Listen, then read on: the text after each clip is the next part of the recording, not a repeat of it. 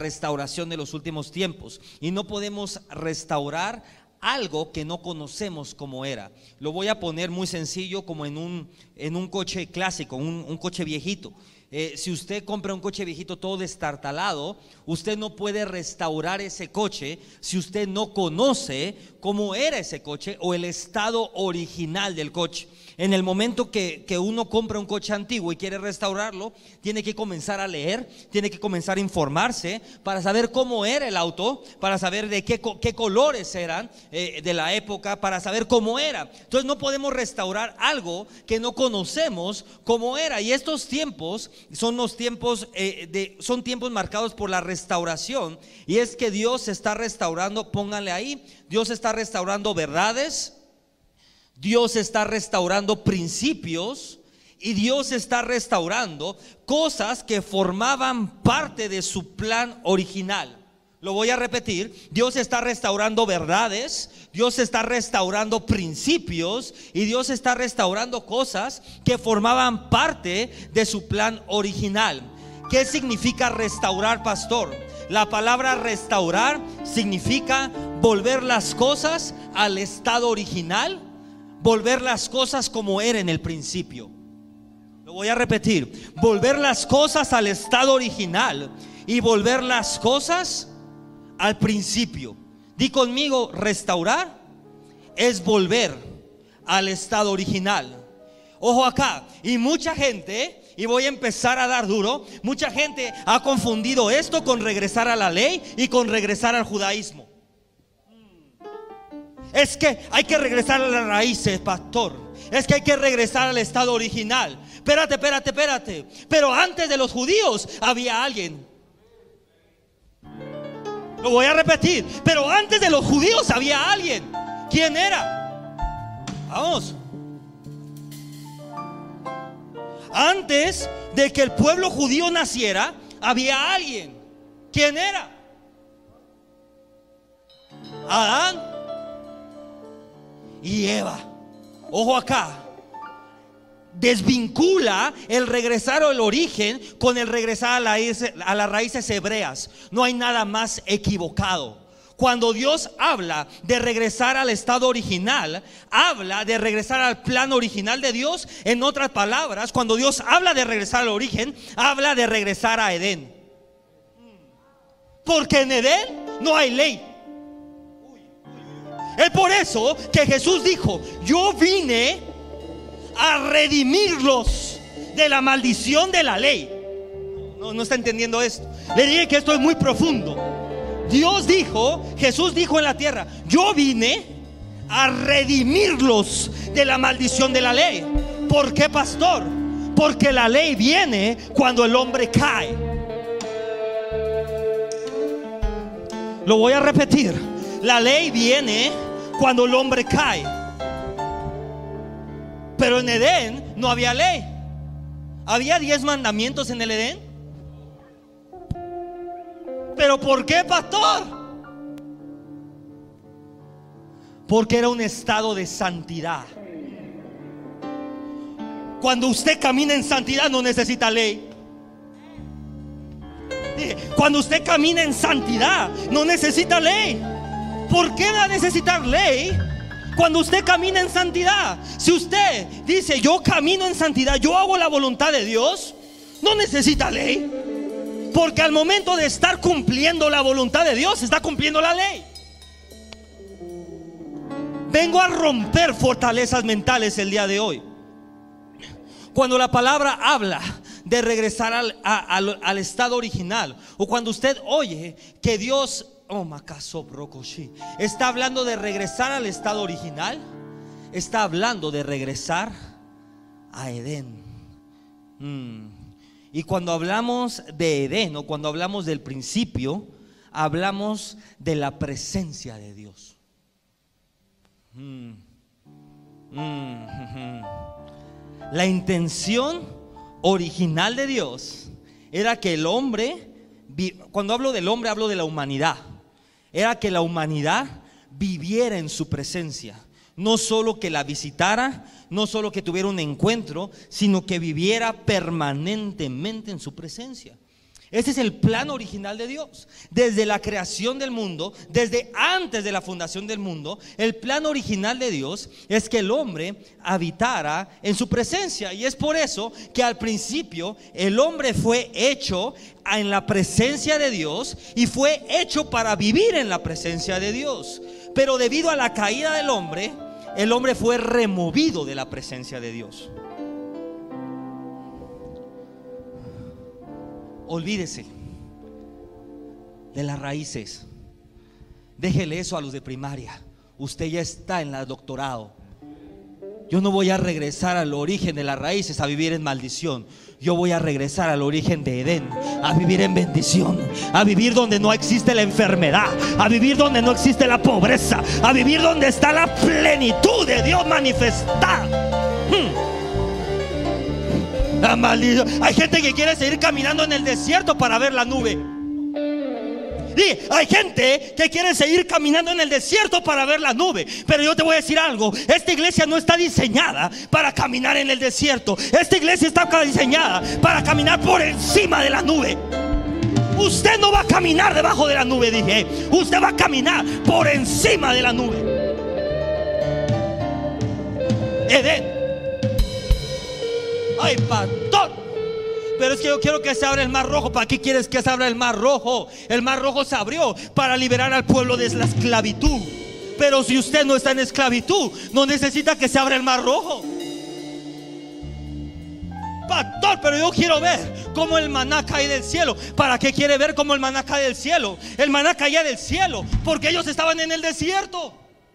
Pero si usted está en la plenitud, no necesita caer el maná del cielo. Solamente usted levanta su mano y toma lo que necesita. Hmm, hmm, hmm. Génesis 1.1. Pastor, ya predicó 35 veces de eso. Le voy a volver a predicar de eso y en otro nivel de revelación. Para que aprenda que hay niveles más profundos en versículos más sencillos. En el principio, Dios, pero en el principio creó Dios los cielos y la tierra. Génesis 1.2. Y la tierra, mm, y la tierra estaba desordenada y vacía, y las tinieblas estaban sobre la faz del abismo, y el Espíritu de Dios se movía sobre la faz de las aguas. Déjenme ese versículo ahí. Mm.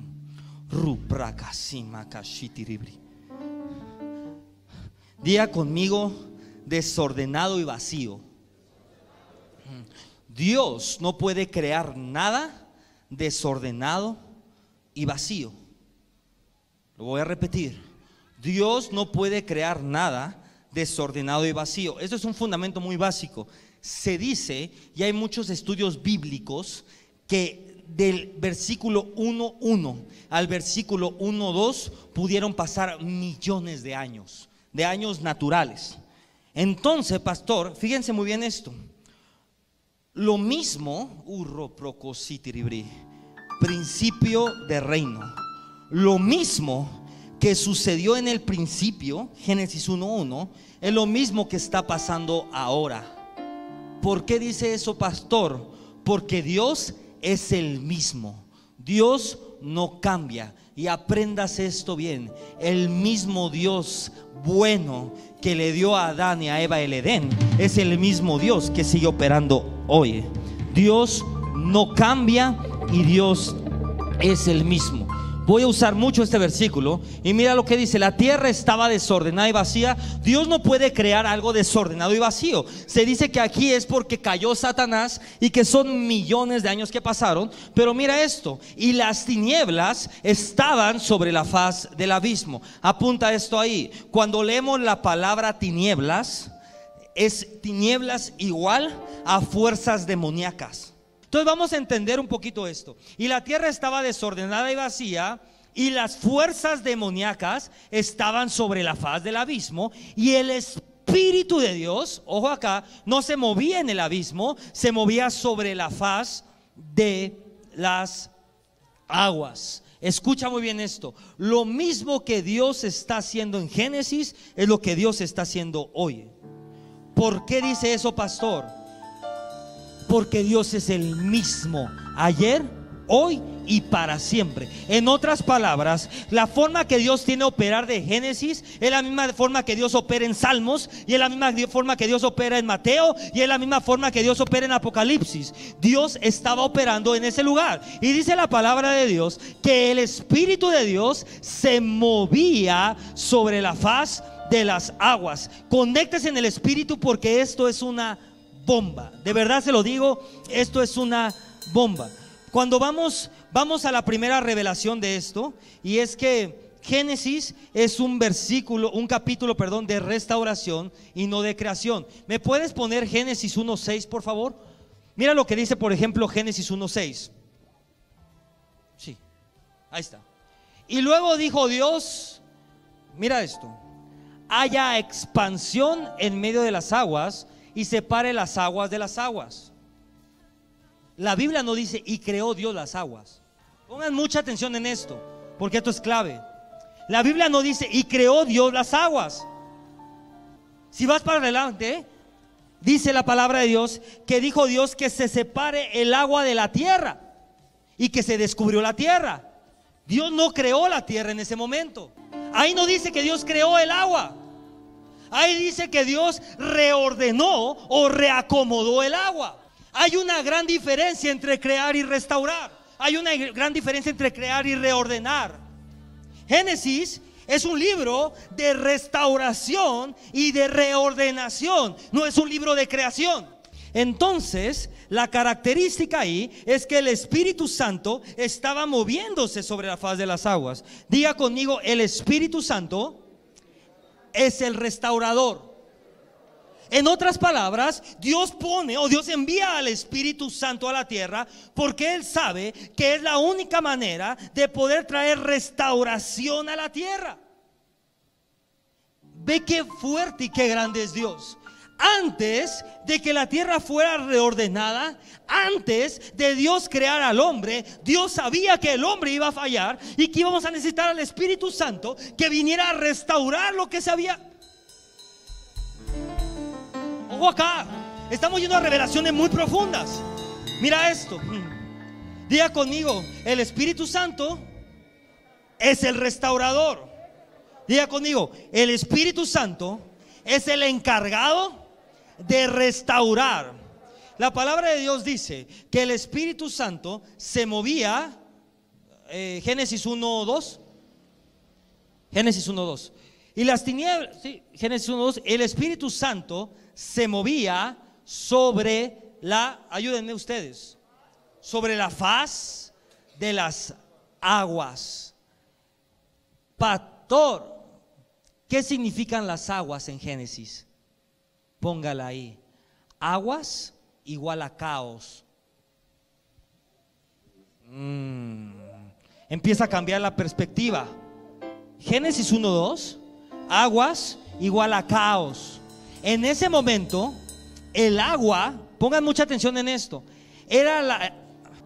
¿Se puede vivir sin agua?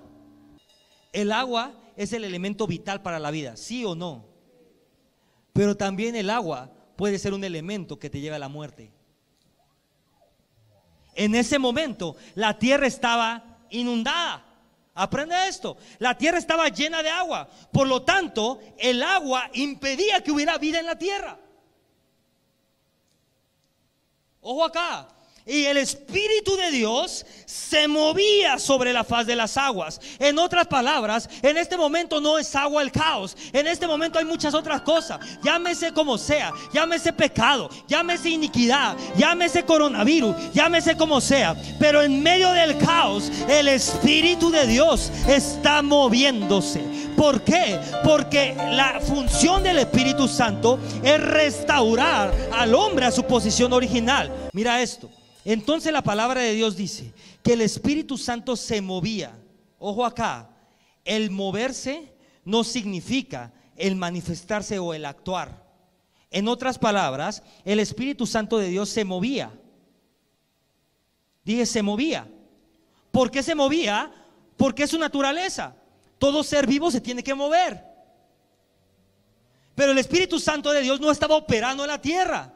Era hasta que Dios enviaba una orden que el Espíritu Santo operaba en la tierra. Entonces dijo Dios, hay expansión. Y el Espíritu Santo dice, tengo que hacer expansión. Y el Espíritu Santo empieza a mover todo para que haya expansión. El Espíritu Santo comienza a operar a través de la voz de Dios. Lo que hace que el Espíritu Santo opere es la voz de Dios. Lo que hace que el Espíritu Santo se active es la voz de Dios. Tú puedes estar moviéndote y el moverte no significa que estás haciendo algo. En lo que hace que el Espíritu Santo haga algo es la voz de Dios. Y el Espíritu Santo no se, se, estaba moviendo, pero no se no, no operaba o no hacía nada hasta que Dios hablaba. ¿Por qué, pastor? Porque el Espíritu Santo obedece a la voz de Dios. Génesis 1.3. Mm, y dijo Dios, y dijo Dios, y dijo Dios, y dijo Dios, di conmigo, y dijo Dios, sea la luz. Diga conmigo, sea la luz, y fue la luz. La traducción aquí está mal así.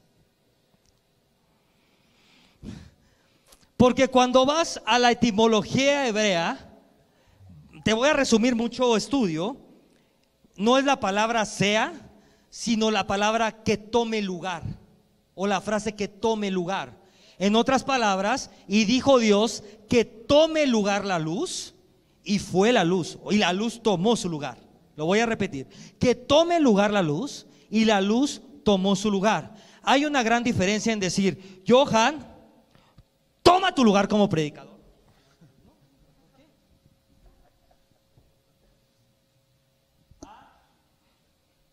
Voy a crear un predicador.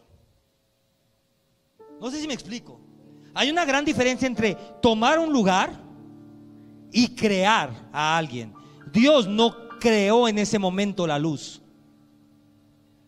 Dios le ordenó a la luz que tomara su lugar.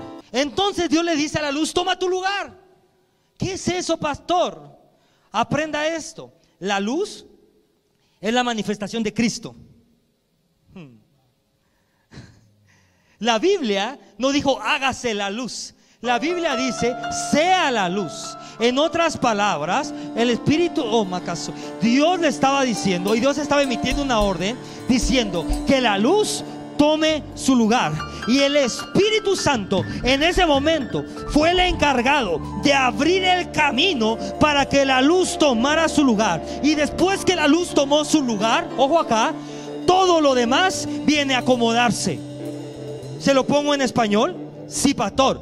En el momento que el Espíritu Santo comienza a abrir lugar en tu vida, en ese momento el Espíritu Santo dice, ok, Dios ya dijo, yo empiezo a abrir camino. ¿Para qué abre camino el Espíritu Santo? Para que Jesús entre, para que la luz entre. Y en el momento que la luz entra a tu vida, todo viene a ser restaurado. En el momento dije que la luz entra, todo viene a ser restaurado. Y dijo Dios, sea la luz. Y fue la luz. Mira lo que dice 1.4. Y dijo Dios, sea la luz. Y fue la luz. Kim Roko Roko City Ribri, Kim Roko City Ribri, 1-4, Kuproko City Ribri, Kim Roko Sete y vio Dios que la luz era buena y se paró, hmm, y se paró. Y separó la luz de las tinieblas. Cuando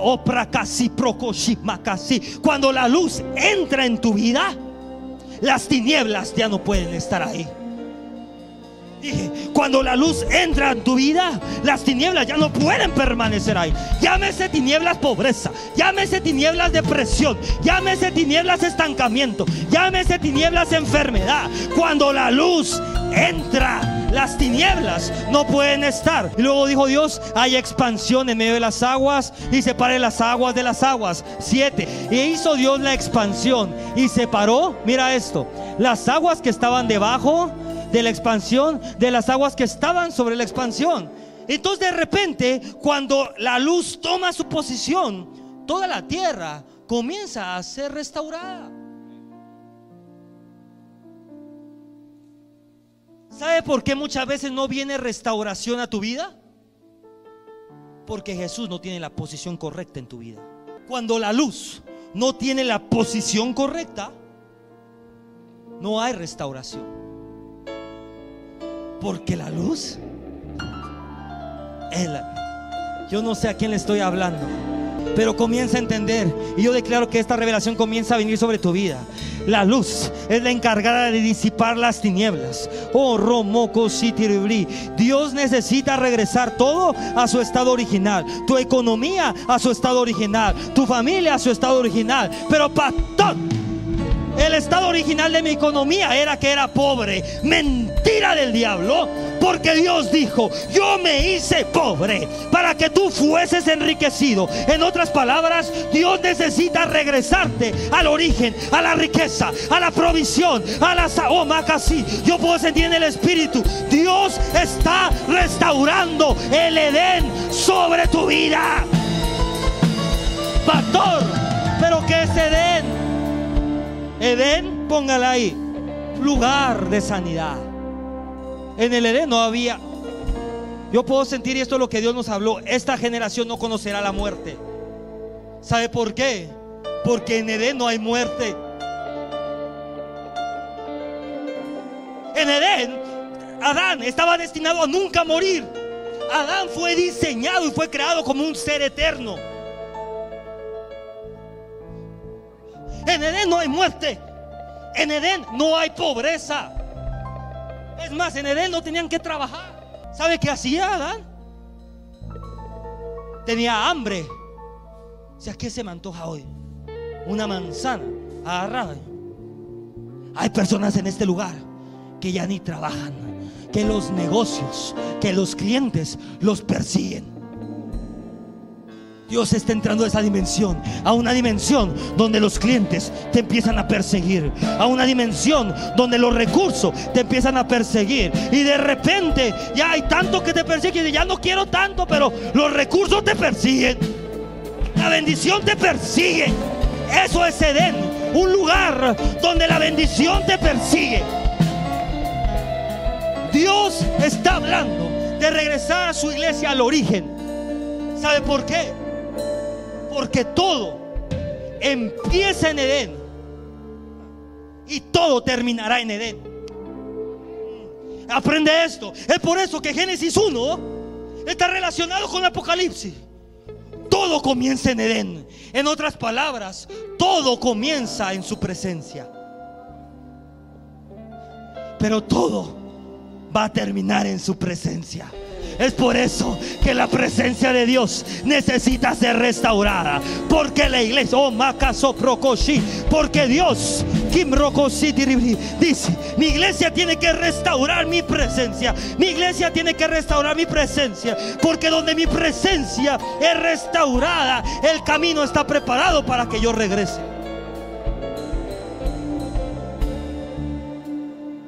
Yo no sé en qué área necesita restauración. Yo no sé en qué área necesita restauración. ¿En su familia? ¿En el corazón? Trae el corazón hecho pedacito. Yo no sé en qué área necesita restauración. Algo Dios me habló esta mañana y dijo, dile a mi iglesia que recuperen su posición. Mucha gente perdió su posición por causa de Satanás. Dejaron de creer en la unción que Dios puso en ti. Dejaron de creer en el poder que Dios puso en ti. Dejaron de creer en su llamado. Dejaron de creer en su propósito. Pero Dios está hablando. Y Dios te dice, yo te hice cabeza y no cola. Dije, yo te hice cabeza, dice Dios, y no cola. Yo te hice cabeza y no cola. Este es el tiempo que la posición de la iglesia tiene que ser restaurada. Dios está restaurando la posición. Nunca más, dice Dios, nunca más permitas que Satanás te ponga por cola cuando yo te he puesto por cabeza. Iglesia, despierta. Ay, que pastor, todo me sale mal. Dios te puso por cabeza. Dios te puso como líder. No permitas que el Satanás te quiera poner por cola. Si necesitas áreas de tu vida que sean restauradas, familia, economía, fe, corazón, alma, matrimonio, necesitas al Espíritu Santo.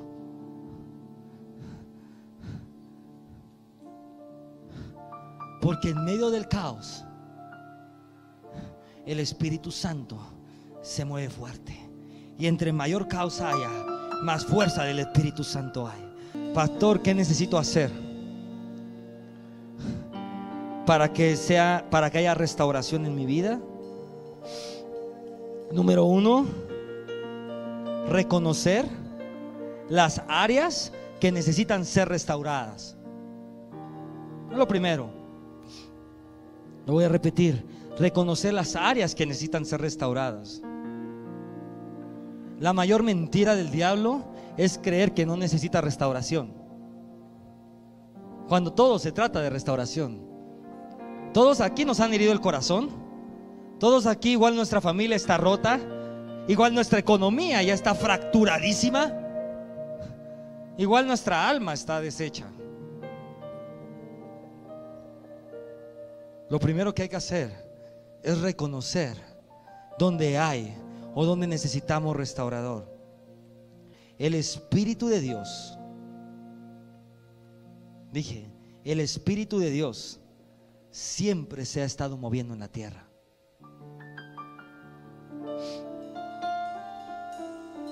Pero dejó de manifestarse en la tierra. Lo voy a repetir. El Espíritu de Dios siempre está moviéndose en la tierra pero dejó de manifestarse en la tierra. ¿Por qué, pastor? Por causa del pecado del hombre. Aprende esto. El Espíritu Santo no va a hacer nada sin que la palabra de Dios sea desatada. Es el principio de Génesis. El Espíritu Santo está moviéndose, pero no está haciendo nada hasta que la palabra de Dios sea desatada, hasta que Dios habla. Y la palabra de Dios dice que en el momento que Dios dijo hay expansión, el Espíritu Santo comenzó a ordenar todo y hubo expansión. Entonces, pastor, si Dios no habla, el Espíritu Santo no hace nada. Aprenda esto. Cuando nosotros somos hijos de Dios, somos representantes de Dios en la tierra. Lo voy a repetir. Cuando nosotros tenemos la revelación que somos hijos de Dios, es que somos representantes de Dios en la tierra. En otras palabras, cuando nosotros tomamos la palabra de Dios, puede pasar mi Biblia, cuando nosotros tomamos la palabra de Dios y empezamos a declarar la palabra de Dios desde una posición de hijos, es Dios mismo hablando. Mira esto, usted agarra la palabra y dice desde mi posición de hijo, tu palabra dice, yo y mi casa serviremos al Señor. Dios ha hablado, yo y mi casa serviremos al Señor. Dios dice, yo y mi casa serviremos al Señor. La palabra tiene la capacidad de activar el mover del Espíritu Santo. Y cuando el Espíritu Santo llega a un lugar, viene restauración. ¿Sabe cuál es el problema? Que en lugar de salir la palabra de Dios de tu boca, sale maldición. Es que, es que los ataques espirituales, la gente habla más del diablo que de Dios. Es que el diablo me hizo. Es que me dijeron, si en lugar de estar diciendo eso dirías, rapocos y macas, es que el diablo me dijo que no iba a salir de esta. Pero la palabra de Dios dice, es que me andan persiguiendo. Pero la palabra de Dios dice que mis enemigos caerán. Es que me siento enfermo, pero la palabra de Dios dice, por sus llagas soy sano. La palabra de Dios activa el mover del Espíritu Santo. Pero parece que usted activa el mover de las tinieblas. En Latinoamérica hay una costumbre, una mala costumbre. En toda Latinoamérica. Que tú le dices, oye, ¿cómo va todo? Uy, súper mal. Yo bien, si bien, si bien te va, ¿eh? Te dicen, yo bien. ¿Y México cómo está? No, México. Y el presidente, no, ni te cuento.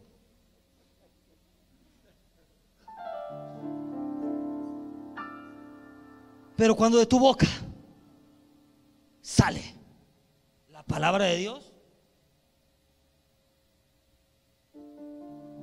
¿y cómo te va? ¿Quieres ver cómo me va? Lee las promesas de Dios. ¿Quieres ver cómo me va? Lee las promesas de Dios. Las promesas dicen que sus hijos somos bendecidos.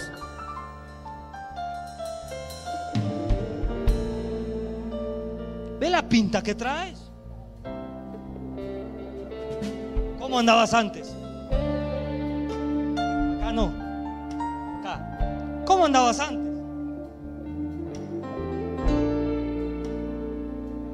Y me preguntas si soy bendecido. ¿Qué dice la palabra de Dios que soy? Próspero. ¿Qué dice la palabra que soy? Bendecido. ¿Qué dice la palabra de Dios que soy? Libre. ¿Cómo me ves? ¿Cómo estás? Libre, sano, bendecido, próspero. Si tienes problemas en tu matrimonio, si tienes problemas en tu economía, comienza a declarar la palabra sobre eso. Porque la palabra desata el mover espiritual. La palabra desata el mover del espíritu. La palabra de Dios, desde una posición de hijo, desata el mover en el espíritu.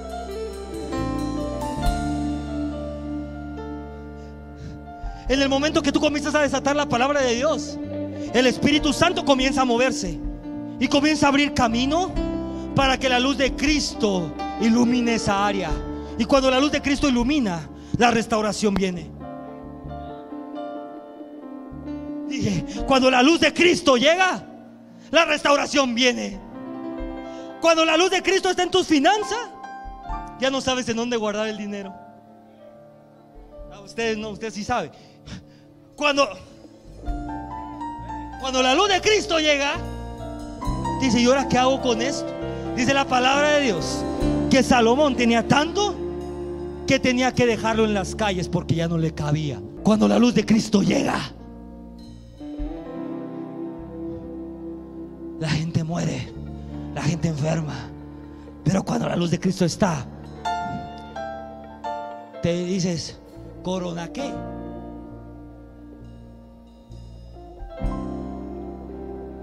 No lo conozco. Yo no sé usted, pero yo, yo no conozco esa maldita enfermedad. Porque cuando la palabra llega, cuando la palabra llega, todo viene a ser restaurado. Tu salud es restaurada, tus finanzas es restaurada, tu familia es restaurada. Todo viene a ser restaurado cuando la luz llega.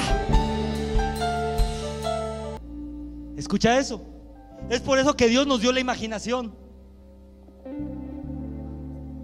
Para que el Espíritu Santo te pueda mostrar lo que Dios tiene preparado para ti y que el enemigo no lo pueda ver.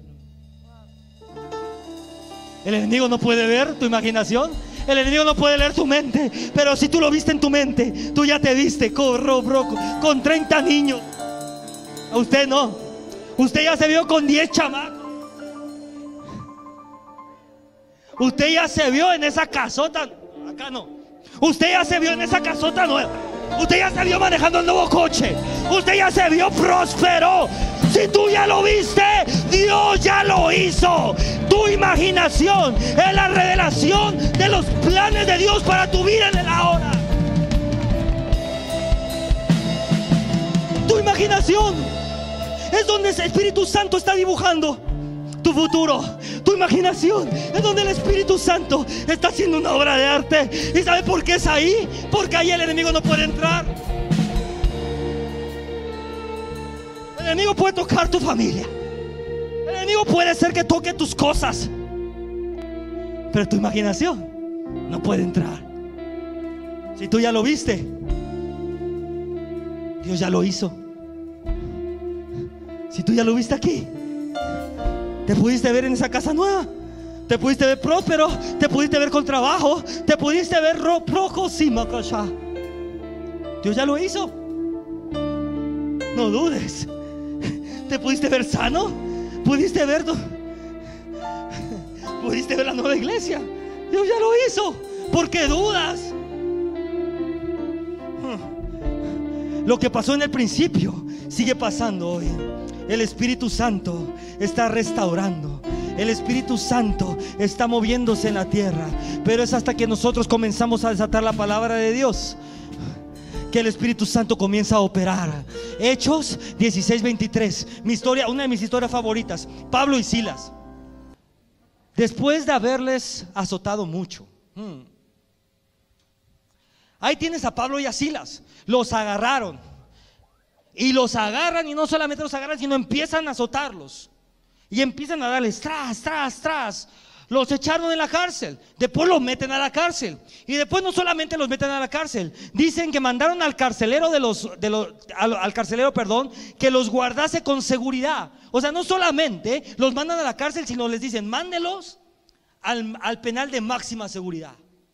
Mira lo que sigue. El que sigue. 24. ¿Lo tenemos ahí? Sí. El cual, recibiendo este mandato, los metió en el calabozo de más adentro y les aseguró los pies en el cepo. Le voy a decir qué es esto.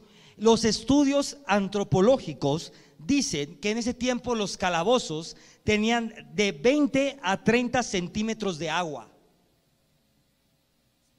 Ponga la escena. Dos hombres de Dios que habían sido golpeados, que habían sido apedrados. Los meten al calabozo, 30 centímetros de agua, y les amarran los pies y las manos con el cepo. Si usted ha visto películas, sacó los calabozos, tiene unas cadenas ancladas en la pared y les ponen unos grilletes. Esos son los cepos. Entonces tienen a Pablo y a Silas en los, eh, anclados ahí en los cepos. Y mira lo que dice esto. Pero mira lo que dice el siguiente. Pero a medianoche. ¿Qué significa medianoche? En el mundo espiritual. Medianoche es el, el momento del día más oscuro. En otras palabras, es cuando las tinieblas son más espesas. Dice la palabra de Dios. Pero, vamos a ponerlo así. Pero cuando las tinieblas eran más espesas, orando Pablo y Silas cantaban himnos a Dios y los presos oían. Pablo y Silas tenían un himnario y cantaban alabaré, alabaré, alabaré, alabaré. Que cantaban. Usted no se pregunta, es que ese es su problema, que no se hace esas preguntas. Yo cuando leí eso dije, pero ¿qué cantaban para que ese cántico fuera tan poderoso? ¿Qué es lo que cantaban? ¿Qué cantaban para que eso fuera tan poderoso?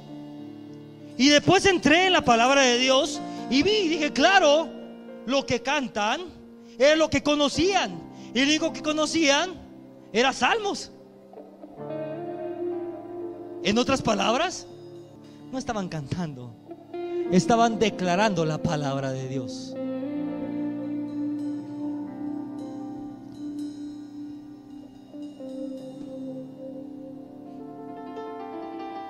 Ahí amarrados, golpeados, torturados. No sé. Bendice alma mía Jehová y bendiga todo mi ser su santo nombre. Bendice alma mía Jehová y no te olvides de ninguno de sus beneficios. Y voy a ver por acá también misericordia y juicio cantaré. Y de repente por acá decía, el que cubre de luz mi vestidura, oh y de repente veías el que me libra de mis enemigos, el que oh mocosí y oh procosí, puedo sentir esto en el espíritu. Y cuando ellos estaban cantando, no estaban cantando, estaban declarando la palabra de Dios. Cuando tú declaras la palabra de Dios en medio de las tinieblas, mira qué pasa. 26. Y ahí estaban. Alabad a Jehová porque Él es bueno porque para siempre es su misericordia. Díganlo los redimidos. Y ahí estaban estos cantando. Cantad a Jehová cántico nuevo. Cantad a Jehová y bendecir su nombre. Anunciad de día y de noche la salvación. Y dice la palabra de Dios que mientras ellos estaban hablando la palabra de Dios, entonces sobrevino. De repente, di conmigo, de repente. La palabra de Dios desata de repentes de Dios. Que son de repentes? Usted no conoce los de repente, yo sé. No tenía de un centavo, pero de repente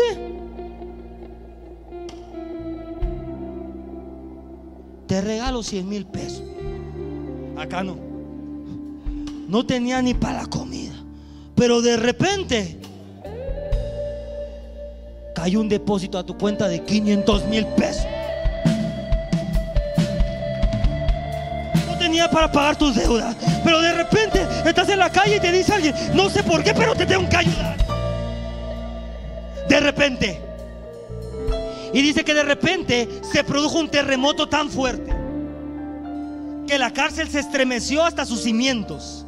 Y al instante se abrieron las puertas y los presos se soltaron las cadenas. 27. Y el carcelero despertó. Es que usted no usa su imaginación. Imagínese la escena. Esto es en el calabozo. Se empieza esto. No había luz, pero había velas. Las velas se apagan. Y de repente el carcelero despierta y todas las puertas abiertas. Y mira lo que dice la palabra de Dios. Al ver las puertas abiertas, el carcelero sacó la espada y estando a punto de matarse, porque pensaba que los presos habían escapado, pero Pablo gritó, hmm, Pablo,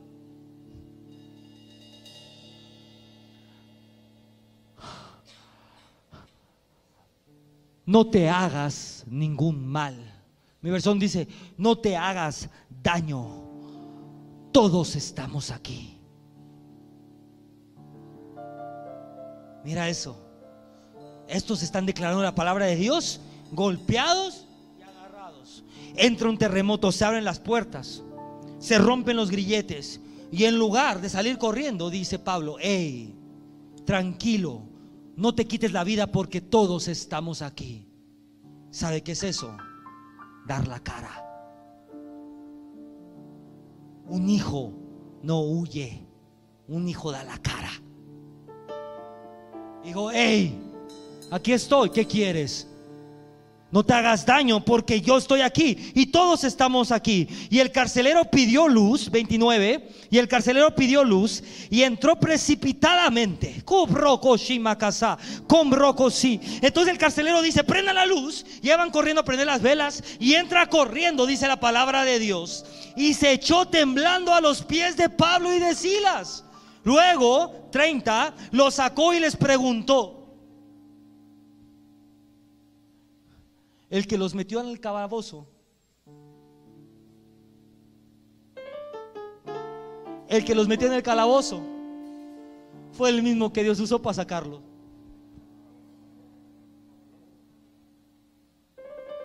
El que está hablando en contra tuya, el que te está persiguiendo, el que te ha hecho la vida miserable, es el que Dios va a usar para liberarte.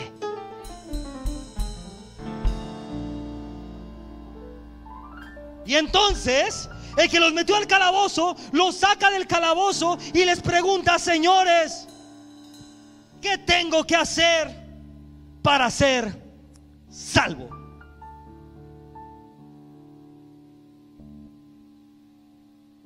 Y Pablo y Sila le dicen, 31. Y ellos dijeron, cree en el Señor Jesucristo y serás salvo tú y tu casa. ¿Te pongo el esquema?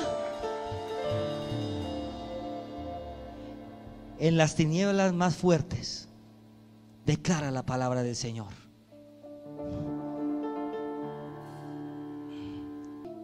En medio de la tormenta, comienza a declarar la palabra de Dios. En medio de la persecución, tú di, Señor, tu palabra dice que mil, que diez mil caerán a mi diestra, que mil caerán a mi diestra, que diez mil a mi siniestra, pero a mí no me tocarán en medio de la persecución, comienza a declarar la palabra de Dios. Porque es ahí donde el Espíritu de Dios comienza a abrir brecha, comienza a abrir camino. Y cuando el Espíritu de Dios abre camino, la luz de Cristo entra. Y cuando Cristo entra, mira lo que viene ahí. Cuando la luz vino, cuando la luz vino, se restauró la libertad de Pablo y Sila pero también se restauró la familia de los que estaban alrededor de ellos. ¿Qué necesitas que sea restaurado? Dios lo va a restaurar hoy. ¿Qué necesitas que sea restaurado? Dios lo va a restaurar hoy.